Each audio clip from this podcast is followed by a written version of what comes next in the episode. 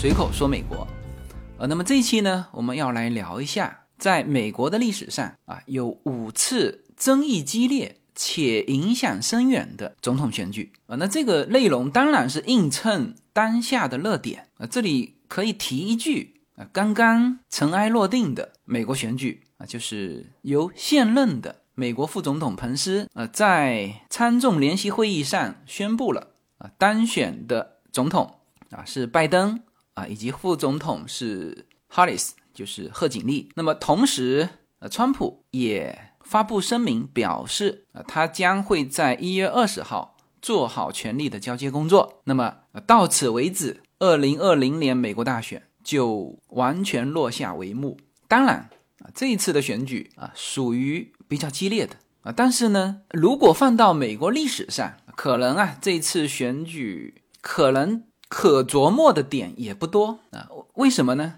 比如说我们这次从特别是十一月三号之后啊，一系列的这里面的跌宕起伏的这个故事情节哈，就说了很多，但是呢都叫可能性。比如啊，有人说啊，这一次大选非常激烈啊，甚至啊会不会引发美国内战？那结果当然到现在尘埃落定啊，是没有引发内战，但是历史上有引发内战的呀。那么从这一点来说，那你跟历史上的那一次一八六零年的，就是林肯上台的那一次，那你就没得比嘛，是吧？比如说啊，这次说，哎呀，那这次会引发宪政危机。呃，什么叫做宪政危机？就是违反宪法的东西。那很明显，到现在为止，无论是十一月三号。还是十二月十四号，还是一月六号，就是昨天，是故事跌宕起伏，但是到目前为止没有宪政危机，就没有违反宪法的东西，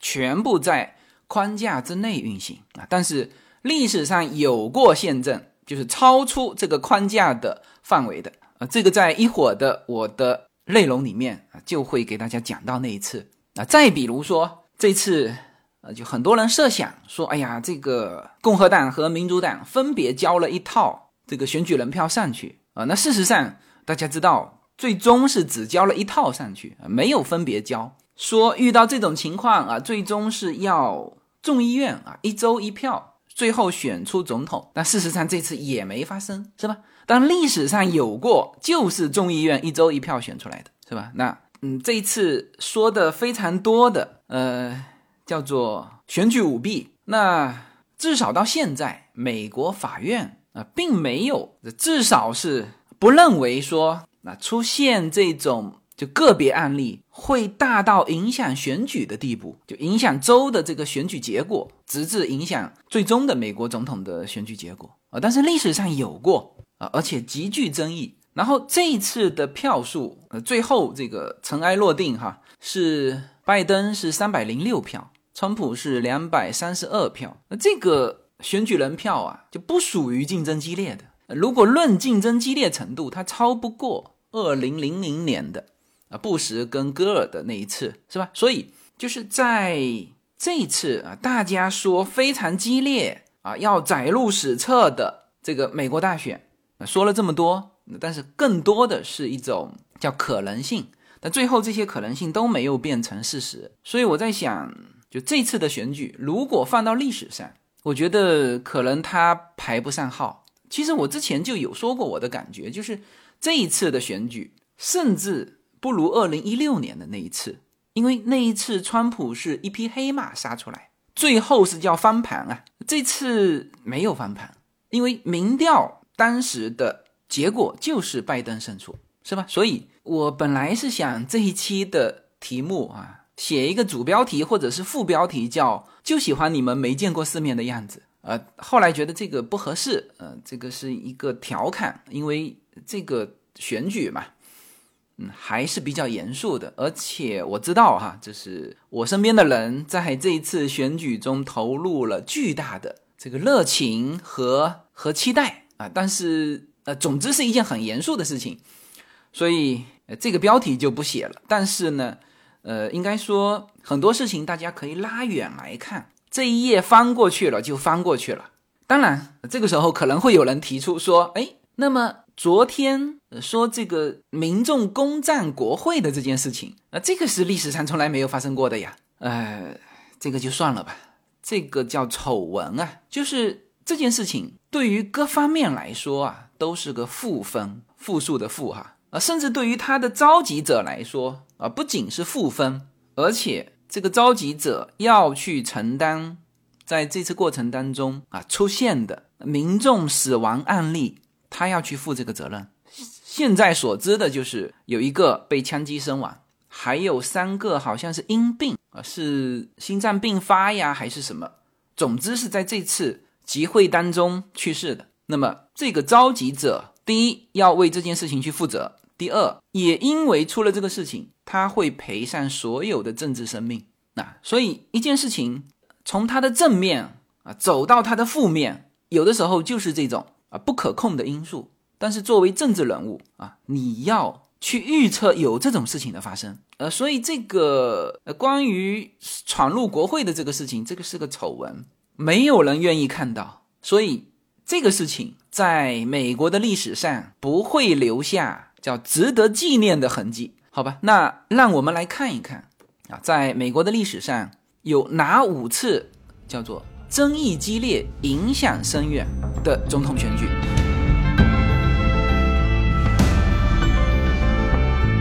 好我们按照这个时间顺序由远及近啊，我们来聊一下这五次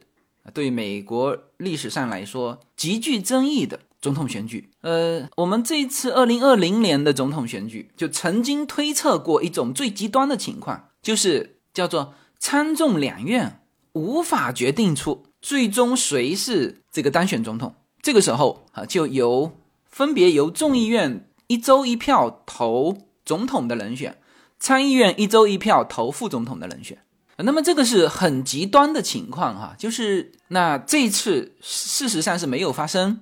但是历史上曾经发生过，那就是一八二四年的总统大选，是美国历史上第一次啊，也是唯一一次由众议院投票决定总统人选的选举，而且最终的这个当选总统啊，并不是。选举人票多的那位，也就是说，的确啊，如果让他一周一票投啊，很有可能选出的不是选举人票的那位当选总统。好，我们来看一下一八二四年的啊，当时参与总统角逐的是四名候选人，全部来自同一政党，叫做民主共和党。呃，其实这个政党后后面就演变成民主党哈，就是民主共和党就是。民主党的前身，那么这个党派和共和党没什么关系，就是现在民主党的前身。当时有四个候选人参与了这个选举，分别是杰克逊、亚当斯、克劳福德和亨利·克雷。选举人票选举人票点选的结果是杰克逊胜出啊，他赢得了这个选民票，就是普选的这个票和选举人的多数票。但是啊，他获得的选举人票比当选总统所需的票数少了三十二张。因为现在是两个候选人嘛，就最终是两个，民主党推一个，共和党推一个，是吧？那么再怎么样，他都会超过那个票数。但是当时是四个候选人分票了，所以杰克逊虽然他是呃选举人票最多，但是呢，他比当选总统。必须的那个票还少了三十二张，那么在这种情况之下，参众两院无法决定，就是不符合宪法嘛，就没法决定他是当选总统。于是，在这种情况之下，由众议院投票决定。而且这种情况之下，众议院只能在得票最多的三个候选人中投票。那么，因此得票最少的克雷是出局。但是克雷当时是众议院的议长，那么结果众议院投票。最后投出了亚当斯出任总统，是吧？这就是一周一票啊投出来的。但实际上，杰克逊就是不是众议院一周一票投的时候，杰克逊获得的选举人票是比亚当斯多的，当时是九十九票对八十四票。但是最后是亚当斯出任总统啊，他成为了美国的第六任总统。嗯，这里面嗯比较有意思的啊，还可以再详细说一说哈。呃，杰克逊是是战争英雄。当时他是代表西部来挑战一直被东部精英把持的这个白宫啊，被被视为美国历史上第一位代表民粹主义的候选人。呃，大家知道我要进一步说一下的意思了哈啊，其实这个民粹主义的候选人第一个也不是现在的这个川普，杰克逊是，他就是非精英啊，当时可能提的口号也是叫抽干沼泽哈，嗯，这是在一八二四年的事情。亚当斯的父亲是美国第二任总统啊，就是那个亚当斯的儿子哈，而。克雷属于当时代表美国社会精英的叫辉格派，所以克雷的及其阵营啊，最后是在众议院投票的时候把票给了这个亚当斯，然后亚当斯是任命克雷担任国务卿，所以这个杰克逊是败得很冤哈。但是呃，下一届杰克逊是一八二八年，四年之后他又去选举，那这一次终于是轮到他入主白宫了。那么他也是川普总统最崇拜的前任之一，而且川普总统还这个设法保留了杰克逊的肖像，保留在这个二十美元的面值的这个纸钞上。就是大家如果不认识这位杰斐逊，拿出二十美元，啊，那个肖像就是他的肖像。OK，那么这个是历史上真正的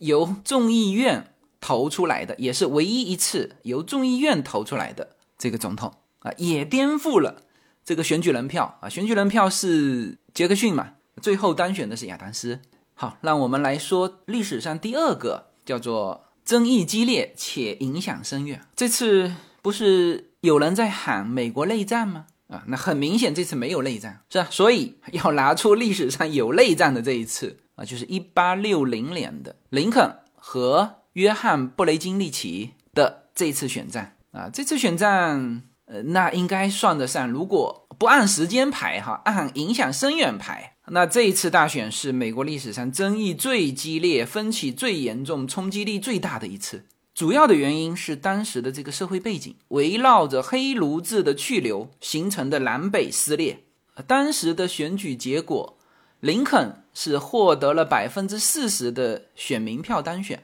他的当选直接导致了南加利福尼亚州宣布脱离联邦，而他宣布就职前又有六个州前后宣布脱离联邦。呃，大家知道林肯是就一八五四年才成立的这个共和党的旗手，就代表人物了。我们现在说的民主党和共和党，民主党成立在前，就是它的前身是民主共和党啊，后来变成民主党。那民主共和党是一七九几年就成立了，而共和党是一八五四年才成立，而第一次获得总统入主白宫，呃，就是在林肯手上。呃，那么这个新成立的这个党是反对新纳入联邦的西部区域实行黑奴制，所以南方部分州对这个共和党，特别是对林肯叫恨之入骨啊，所以当时的南部州是把林肯直接。排除在候选人名单之外，所以那一次的大选，林肯只赢得了北方各个州。那么在南方，就是南部的这些州，林肯的名字直接没有在那个候选人名单上。所以在整个选举的过程当中，其实就相当分裂了。那于是林肯当选总统，那南方这些州说你不是我们的当选总统，我们根本就没选你啊。所以那一次一八六零年的的选举。造成了后面的南北战争。呃，这里面可以追加一个知识点是，就选举总统啊，不是联邦的这个这个管辖范围，选举总统是州的事务。所以这次有人说，哎呦，这个选举舞弊。那么，呃，当然也有人期待这个拜登在当选之后，呃，要怎么加强啊？这个呃，至少在下一届不要出现，或者说不要。被人认为有这种舞弊现象，但是事实上啊，当选总统在这一方面可做的非常有限，因为本身选举是州的事务，就是美国它是联邦制啊，它几乎所有的内政的权利，包括选举总统都在州，就是公民选总统由州组织安排，然后呢，最终也是州的这个选举人团向联邦提交，联邦这个时候。就是一月六号到联邦这里的时候，联邦的职责只能读那个票，就只能唱票。啊，所以才有了这个现在的这个副总统彭斯说，我作为一个副总统啊，实际上没有去否决州提出来的这个选举人团提出来的这个当选总统，说他不符合规定的这个权利，因为这个曾经呃，川普以及这个共和党的支持人，甚至就是比较极端的希望说拜登你把他否否决掉，那我们就可以说定不下来，就可以进入众议院的这个投票，但实际上。副总统是没有这个权利的，副总统只是联席会议的一个主持人啊，所以这个知识点要补充一下：美国的总统选举所有的权利是在州而不在联邦。好，那么这个是呃历史上第二个叫争议激烈、影响深远的。没有什么能够阻挡，没有什么可以阻挡对自由的向往。大家好，现在大家除了收听我每周公开的音频节目之外，还可以加入我的公众号，名字是无限空间。在这里，我建立了会员专区，每周都将会有多期的视频或者音频节目会在会员专区独家播出。此外，每周六晚上在无限空间中还有随口说美国的视频直播节目，欢迎大家进入直播间与我互动。同时，随口说美国目前已经开通了海外的 YouTube 频道和中国的 B 站，海内外的听友都可以登录直接观看我的视频节目。您如果希望随时可以追踪到随口说美国的各类信息，您还可以登录新浪微博、今日头条、抖音等去搜寻随口说美国。移动互联网的神奇之处就是可以把同类的人拉得很近，让我们勇敢开始，活成喜欢的自己。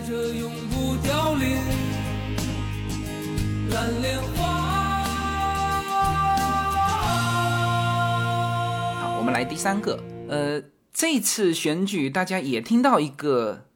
一个字眼，叫做宪政危机。呃，可能大家听完就觉得哦，这个事情很严重。但是什么叫宪政危机？可能大家也没去太多想。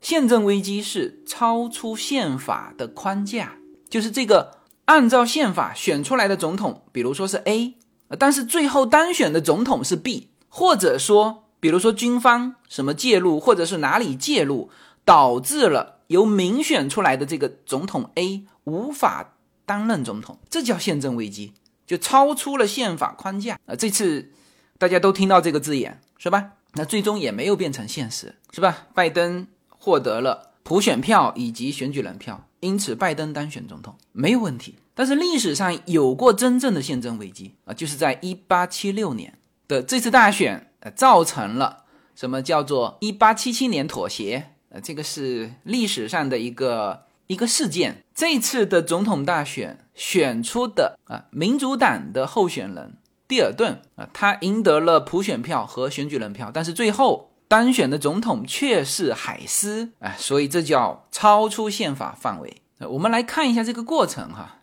为什么他又叫成一八七七年妥协？哈，呃，一八七六年的时候，嗯。当时美国的内战已经结束了，当时是共和党掌控了联邦，那么开始在南方推行政治重建以及北方模式的这个经济发展，那结果是遭到了强烈的抵触，就是南北战争是打完了，但是北方大家都知道是工业化的，南方是大的种植园，所以联邦想在南方呃推行这种工业化的这种发展模式，那。遭到了南方庄园主的抵抗，这个抵抗不是军事上的抵抗啊，就是呃经济上的抵抗。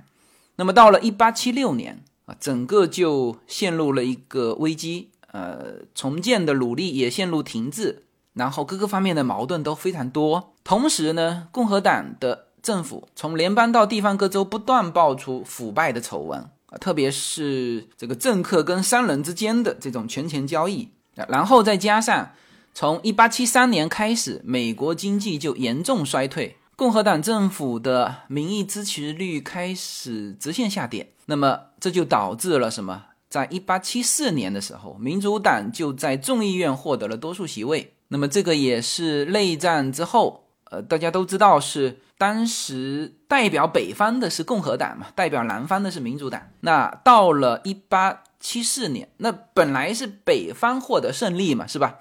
但是到了一八七四年，由于以上的种种情况，导致了当时众议院已经被民主党所占有。那么，于是基于这些背景啊，当时民主党的候选人来自纽约的蒂尔顿，在一八七六年叫轻松赢得了多数的普选票啊，以及啊多数的选举人团票。那么这个时候，按照宪政，应该由他来当选美国的总统啊。但是当时的民主共和两党在佛州、路易斯安那州和南卡罗来纳州，呃是有争议的啊，包括俄勒冈州。也出现争议，那么大概争议的有二十多票吧，呃，然后当时的选举人团有四个州的代表缺席，众议院呢也休会啊，于是这时候国会呀不得已就成立了一个两党共同参与的叫联邦选举委员会，啊，这里面就包括了呃有众议院的和。好像是五名众议员和五名参议员和五名最高法院的法官组成的这十五个人的联邦选举委员会，呃，由他们来这个评判，就有争议的那二十几票怎么算？那么最后结果哈是海斯呃一百八十五票对蒂尔顿的一百八十四票，就海斯胜出当选总统。这个结果被称为一八七七年妥协。这个过程是超出宪法范围的。然后大家去听这个一八七七年妥协，就知道这个实际上是商量的结果，不是真正投票人的结果。那所以有不少的历史学家认为，当时是南方的政治领袖私下跟海斯的支持者达成协议，就是说我认可或者说推选你来当总统，但是作为交换，共和党的海斯要同意把联邦军队撤离南方，各州恢复自治，就是我认可你的总统。就是本来总统不是民主党的这个蒂尔顿吗？行，我们跟你协商，总统给到你共和党，但是呢，你联邦军队从我南方各州撤出去，我们恢复自治，那等于是以宪政的这个总统去交换了南北双方的一个一个妥协。这件事情虽然超出宪政，但是呢，就是历史学家评判，他说这一笔政治交易，一方面。避免了第二次内战的爆发，另一方面呢，又宣告这个南方重建的终结啊，所以这一次是一个政治妥协的结果啊，也是一次超出美国宪政的一次选举。OK，那可能有人说，哎，你举的这个例子啊，怎么全是一八多少年的？好，我们叫由远及近嘛，我们来看一下一九六零年的这一次，也是。极为经典的一个美国大选啊，就是肯尼迪对尼克松。一九六零年，肯尼迪代表民主党竞选总统啊，尼克松是代表共和党。那么最终的得票是肯尼迪获得了四十九点九，尼克松获得了四十九点八。你看这个极为之接近，尼克松胜出的州要比肯尼迪多，但是选举人团票是比肯尼迪小。呃，本来呃，即使是这种结果，那认赌服输嘛，你选举人团的这个票比肯尼迪少，那尼克松呃承认失败这是没有问题的，是吧？但是呢，这里面有问题啊，就是对肯尼迪胜选啊起到重要作用的是伊利诺伊州和德克萨斯州。那么当时这个肯尼迪的父亲出资给当时芝加哥的这个黑帮老大。直接就是用钱换选票，然后这个德克萨斯州呢，是因为肯尼迪的这个副总统候选人叫林登·约翰逊啊，这个后来也是美国总统哈，这个大家都很熟悉了。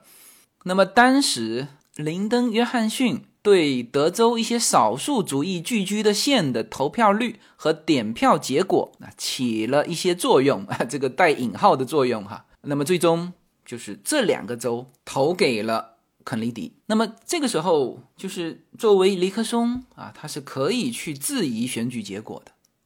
因为很明确嘛，在芝加哥，肯尼迪的父亲是直接用钱换选票，那么德州这个约翰逊呢，又直接在少数人聚居的这个投票站起了一些作用啊，带引号的作用，所以本来尼克松是可以去质疑这个选举结果的，也可以说是会选啊。选举舞弊，但是呢，最后尼克松是决定接受现实啊。一方面当然叫维护这个宪政，因为你选举人票是肯尼迪多嘛，而且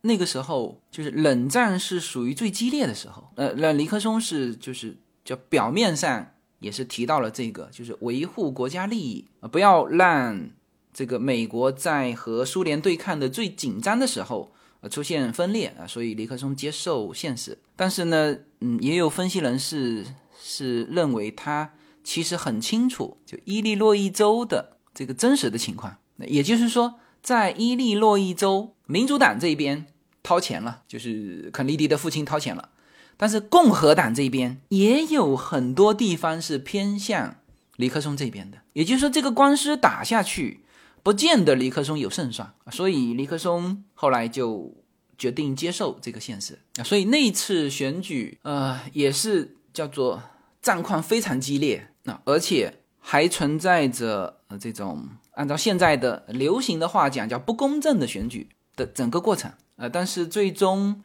尼克松是承认败选。因此，肯尼迪上台。当然，后面的事情大家知道了啊。肯尼迪也成为这个第一任都没有结束而被刺杀在就任上的美国总统。然后那一次为什么说战况激烈呢？就是那一次，这本身是尼克松上台的这个几率是非常高的。但是当时是刚刚大家有了电视，所以第一次的电视辩论就在这二者之间进行。尼克松对肯尼迪。但是肯尼迪年轻是吧？长得帅，那所以呃，大家现在翻回头说说，就川普和肯尼迪呃，就有很多很相像的地方啊。第一啊，叫出身富裕家庭，家族的财富给他们竞选都起到了非常关键的作用。第二呢，就是本身他们都叫紧跟科技潮流，对于新媒体的应用非常熟练。一九六零年的那一次尼克松和肯尼迪的这个竞选啊，也被后来美国大选常常引用到，因为那是第一次的这个叫引入辩论的美国大选。大家好，我们的社群品牌 UNA N Lin 的加州优选商品已经在中美热销中。在美国，你只要在亚马逊上搜寻 Yuna Lin Y U N A L Y N N。立刻就会跳出我们的商品。目前 Yuna Lin 这个品牌已经热销到美国一百七十多个城市。在中国，你只要在手机淘宝中同样输入 Yuna Lin Y U N A L Y N N，你就可以找到我们 Yuna Lin 的天猫国际旗舰店。如果您是在喜马拉雅上听到这则信息，那么直接在我的这个节目的封面，你会看到一个红色的推车，写着 “UNA N Lin 牛油果油。点击进去，也就是我们天猫国际的旗舰店。现在，无论你是生活在美国还是生活在中国，您都会非常方便的能够网购到我们 UNA N Lin 这个品牌的商品。拿起手机下单，就可以品尝到自由军一家为您分享的加州阳光的味道。谢谢大家。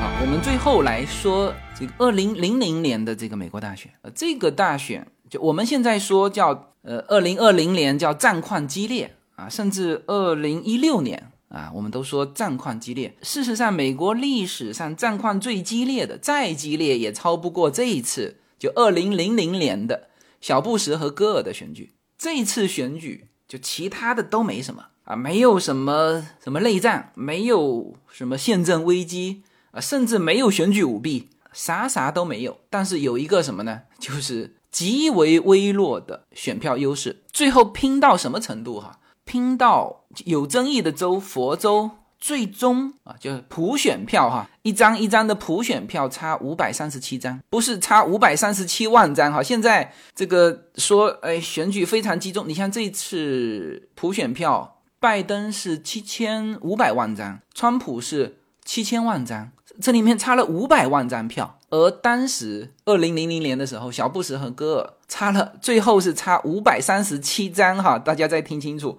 后面没有万哈。而且呢，当时这个选举官司打到最高法院，这次也一直在喊说要把这个官司最后要打到最高法院，结果这次人家最高法院直接不受理。而那一次是因为这个点票出现争议，呃，最后真的是打到了最高法院，由大法官定夺。那么当时呃出现争议的是在佛州，佛佛州这个争议就是就是太接近了这个票啊。我们先扣掉佛州看哈，当时选举人团票，民主党的戈尔是两百六十七张，共和党的小布什是两百四十六张。呃，那么如果不算佛州那个胜出，呃，所以当时几乎所有的主流媒体都宣布了，那也是当天晚上宣布说，哦，OK，戈尔胜出。但是第二天发现，哦，佛州实际上还还僵持不下，但是佛州是大州啊，它有二十五张选举人票，然后在这个过程当中发现，呃，除了这个选票太过于接近呃之外，还有一些就技术上的问题，什么呢？就是当时佛州的那个选票是自己当地自己设计的。这个有看过我直播视频的，就有看过现在的美国的选票哈。我当时也说过，就是像比如说我们拿到的票就是当地自己印的，这只可能当地自己印。为什么呢？因为这个大选的票除了选美国总统之外，还选择了一系列的东西啊，包括我们州的十。十二个提案，还有就是我们城市的，像沃纳特这个城市的市长、市议员，那你想想看，那你不可能 Diamond Bar 的这个选票上面印着沃纳特的市长选举人选吧？是不是？这就只可能当地印。所以当时佛州的情况也是这样啊，就是有一些当地印的选票被称为叫蝴蝶选票，什么意思？它是并列的排在一起，然后中间给你放一个点，那很多人就选择中间这个点。有些人觉得说，OK，那这个我我选的是戈尔，是吧？因为戈尔的名字排在这个点的左边。但是也有人说，那我是选择布什，因为这个点好像更接近布什。实际上布布什后面还有一个点。那所以现在他的这个选票绝对不会这么排，就并列的排这是不行的。这一上一下就非常明确，你选择谁。是吧？除了这些，呃，这个票数接近，然后选票又硬的，呃，有歧义之外，那还有一个就是这个布什的弟弟叫杰布·布什，当时是佛州州长，所以这个也是有争议。那么当时的州政府，佛州州政府啊，十一月二十六号宣布，布什是以刚刚说到的就五百三十七张票的微弱多数获胜，这不是选举人票哈，就是。整个佛州两千一百万人，当然这两千一百万不见得大家都去投票哈，就是两千万人口的这么大的州，最后你州政府宣布说，哦，布什是以五百三十七张票获胜，那这个戈尔肯定不服啊，而且你这个宣布的还是你小布什的弟弟